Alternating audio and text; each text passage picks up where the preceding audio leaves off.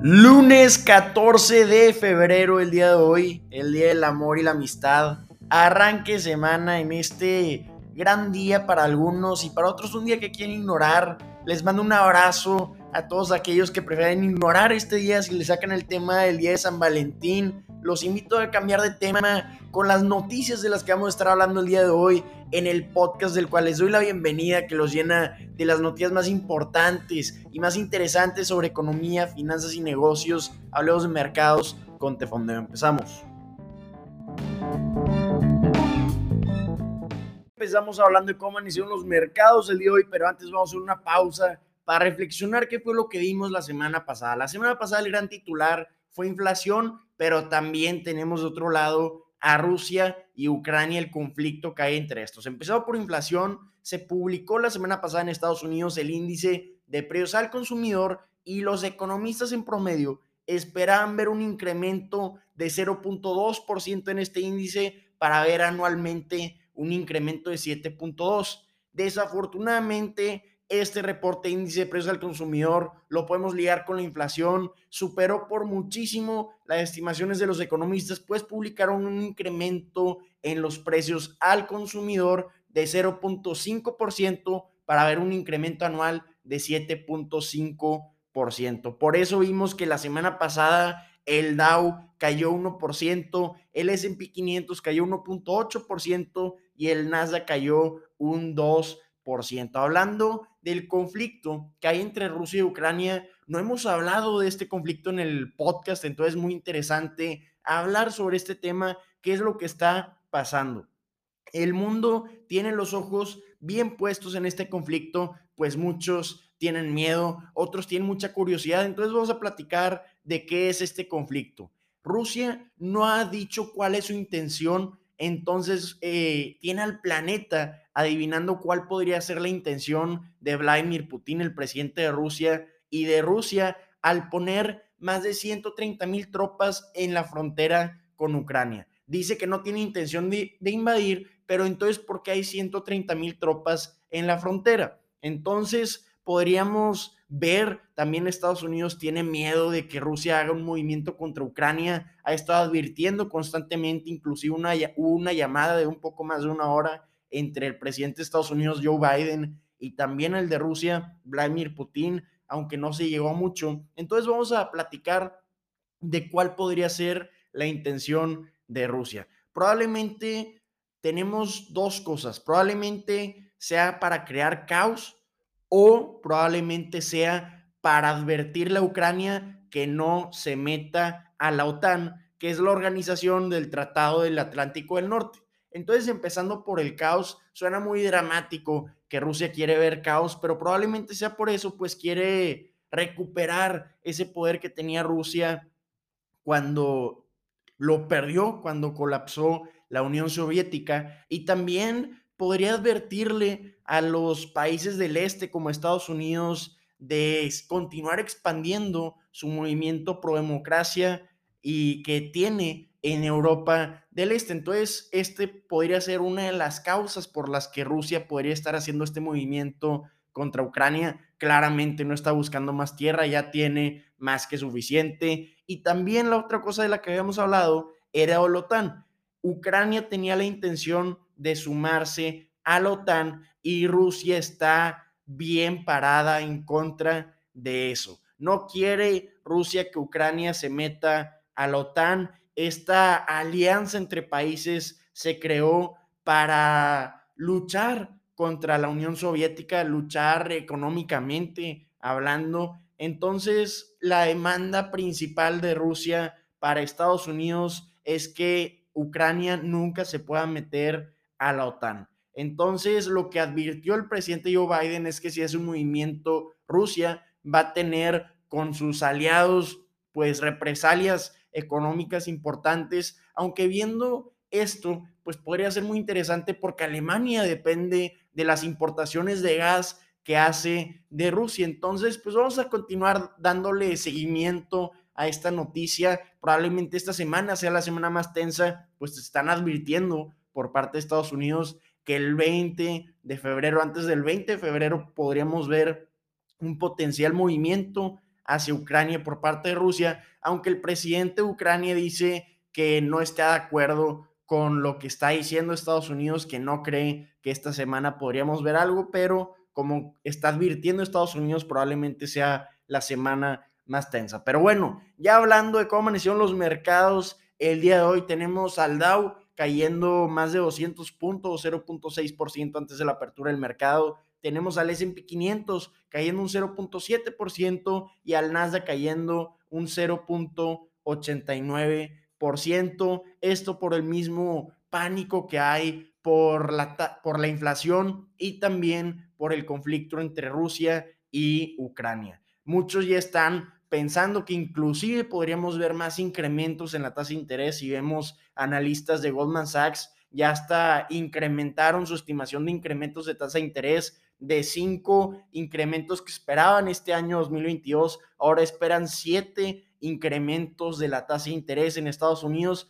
para ver cómo llega la de 10 años a un 2.25% este año. Entonces es por eso que estamos viendo los mercados pintaditos de rojo. El día de hoy tenemos pues al mercado en general pintado de rojo, por eso no tenemos muchas acciones incrementando el día de hoy, aunque una de las acciones que más se está moviendo antes de la apertura del mercado son las de Lockheed Martin, no mucho en cuanto a porcentaje, pero sí hay mucha atención con esta acción, está incrementando 0.46% antes de la apertura del mercado, pues se metió en problemas con la Comisión Federal de Comercio de Estados Unidos porque bloquearon una adquisición que iban a realizar de Aerojet Rocketdyne porque estaban en contra de la Comisión Federal de Comercio con su presidente Lina Khan de esta adquisición. Decían que esto podría afectar la competencia para Raytheon y también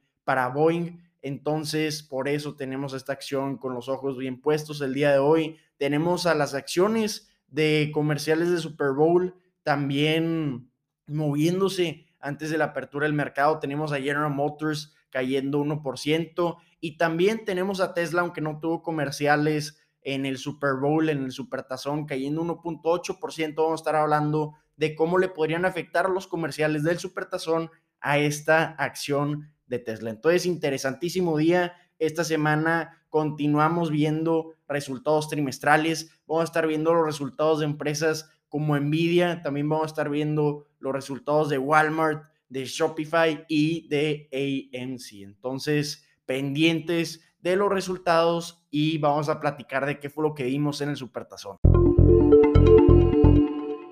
Ayer, 13 de febrero, se llevó a cabo el Supertazón número 56 en Los Ángeles, en el SoFi Stadium.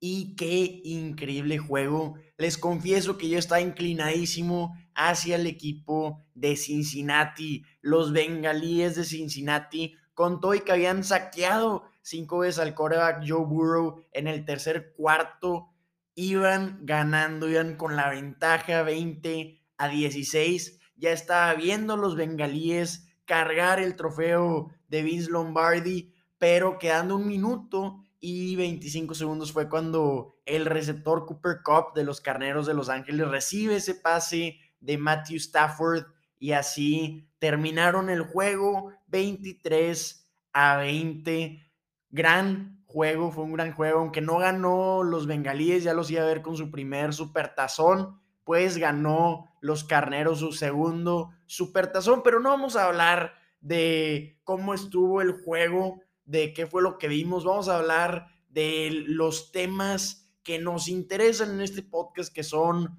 los de las empresas. ¿Qué vimos en los comerciales del Supertazón? Reportó NBC que por 30 segundos lo están vendiendo los espacios para comerciales hasta en 7 millones de dólares. 30 segundos en un comercial del Supertazón solo para transmitirlo costaba 7 millones de dólares. Pero fue interesantísimo ver qué fue lo que vimos en estos comerciales del Supertazón. Para empezar, hablando del tema de Tesla. Tesla está presionadísimo por los inversionistas porque en la última llamada con inversionistas, cuando Tesla estaba presentando sus resultados trimestrales, comentó que no iba a sacar nuevos modelos de vehículos. ¿Por qué? Porque se quiere enfocar en la producción. Se quiere enfocar Tesla en crecer la producción a un paso anual de 50% en promedio y ese objetivo de Tesla al que está aferrado Elon Musk es lo que ha provocado principalmente esta caída de 27% en las acciones de Tesla en lo que va a 2022, porque los inversionistas tienen miedo a los nuevos vehículos que va a sacar la competencia. Y aunque no vimos ningún comercial de Tesla en el Supertazón, sí vimos muchísimos comerciales de vehículos eléctricos. Vimos uno interesantísimo de Schwarzenegger y también de Salma Hayek en el BMW eléctrico. Vimos también otro de la empresa subsidiaria de Volvo atacando directamente con indirectas bien directas a Tesla en su comercial de la empresa Polestar que se espera que este año lleve a cabo su oferta pública inicial tomó tiros directos contra Tesla diciendo en el comercial que ellos no están enfocados en conquistar Marte, que con ellos no hay compromisos, entonces que tienen que probar sus vehículos. También vimos otro comercial en el que vimos cómo estaba de regreso a la serie de Los Sopranos por parte de General Motors anunciando la nueva Silverado eléctrica. Entonces fue un gran comercial que de seguro le gustó a muchísimas personas, de seguro de ser los favoritos, los favoritos. Vimos otro también del mismo General Motors en el que demostraron con Dr. Evil los diferentes modelos de vehículos eléctricos que van a lanzar este año, de otros vehículos, aunque no fueron solo eléctricos, también vimos de Nissan, vimos de Toyota anunciando vehículos eléctricos, vehículos híbridos, también pickups. Fue muy interesante ver los comerciales de Toyota. Entonces, Vamos a ver que este año 2022 podemos esperar muchísimos nuevos modelos de vehículos eléctricos. Entonces, por el Super Bowl, definitivamente Tesla debe estar muy presionado tras ver estos comerciales que vimos en el día de ayer, 13 de febrero.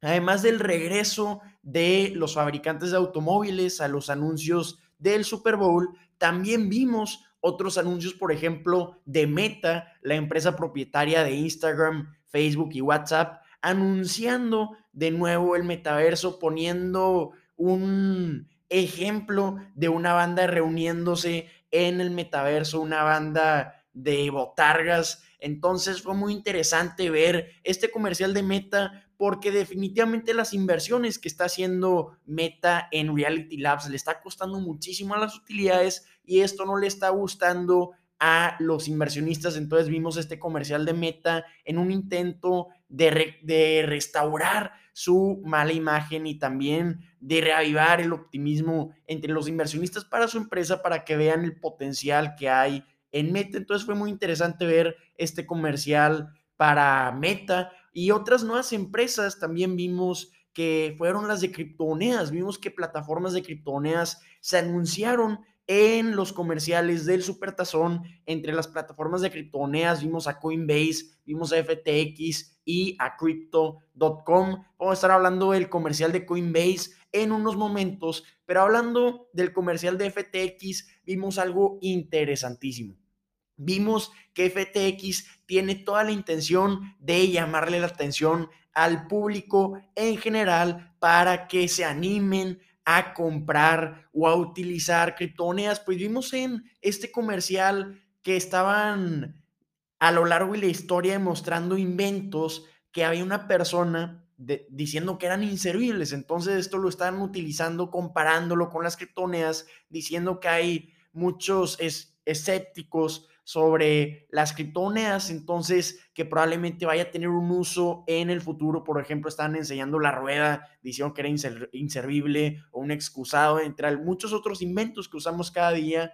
Y al final anunciaron que era FTX, entonces fue interesantísimo ver este comercial. También vimos el de Crypto.com, muy interesante el de las criptomonedas. Entonces estamos viendo que están por primera vez anunciantes primerizos. También vimos muchos como de Toro anunciándose, vimos también el bebé Day Trade de Morgan Stanley regresando a anunciarse en los comerciales del Supertazón. Vimos también otras empresas como Caesar Sportbook o también a DraftKings anunciándose. Entonces, podemos esperar que el nivel de apuestas que vimos para este año fue increíble. También el de Abogados for Mexico fue increíble ver este comercial, aunque, como ya saben, Estados Unidos suspendió la importación de aguacates de Michoacán en esta temporada tan importante del Supertazón. Entonces hay que darle seguimiento